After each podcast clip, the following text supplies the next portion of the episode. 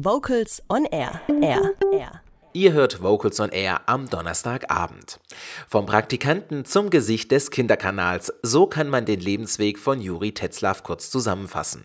Der Moderator und Autor für Fernsehsendungen und Klanggeschichten schrieb die Rahmenhandlung für das damalige Schulkonzert Volkssongs Wie wird aus einem Volkslied Jazz. In Vocals on Air sprach er über seine Arbeit, die Entstehung der Geschichte für das Schulkonzert und die Bedeutung von Volksliedern bei Kindern. Du bist ja stets immer mit Kindern irgendwie in Kontakt. Entweder sie schreiben dir oder du erlebst sie selbst dann bei Konzerten. Vielleicht hast du da auch ein paar Erfahrungen zu berichten, welche Beziehungen denn Kinder von heute noch zu Volksliedern haben. In der Tat, die, Bezie die Beziehung ist nicht mehr ganz so intensiv wie, vielleicht noch zu meiner Zeit. Heute gibt es einfach unglaublich viele Angebote für Kinder. Es gibt wahnsinnig viele Kinderliedermacher, die auch wirklich ganz tolle Sachen machen. Und das Volkslied wird natürlich dadurch ein klein wenig verdrängt. Es gibt eben Kinder-Pop-Songs, es gibt Kinderlieder, es gibt die Volkslieder und ähm, die stehen eben alle nebeneinander. Also ich glaube, die, die Volkslieder werden immer bleiben, aber sie haben vielleicht nicht mehr ganz so die Wichtigkeit, wie es früher mal war. Andererseits muss ich sagen, also ich habe ja auch eine Tochter, die vier Jahre alt ist. Wir haben auch mehrere Volksliederbücher und äh, da sind dann immer auch noch eine CD dabei, wo man dazu singen kann. Wir nutzen das regelmäßig und die hatten heiden Spaß dabei, diese Lieder zu singen.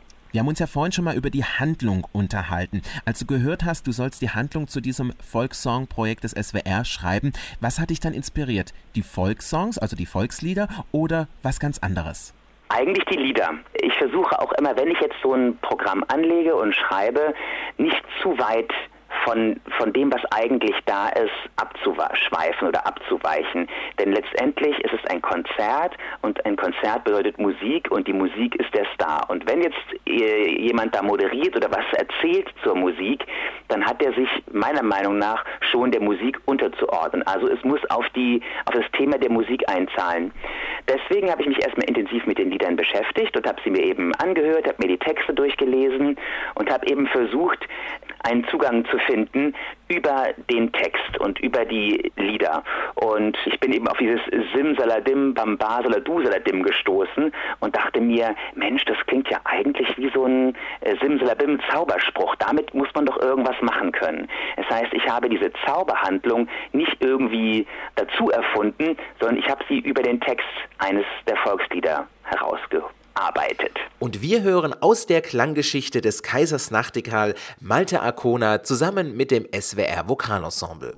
Kurze Frage, warum singst du denn im Chor? Ähm, ich finde Singen einfach super. Ich singe sowieso schon den ganzen Tag. Dann passt es auch im Chor noch und da hat man so viele gute Freunde im Chor. Also hier ist immer gute Stimmung. Vocals on Air. So klingt Chormusik.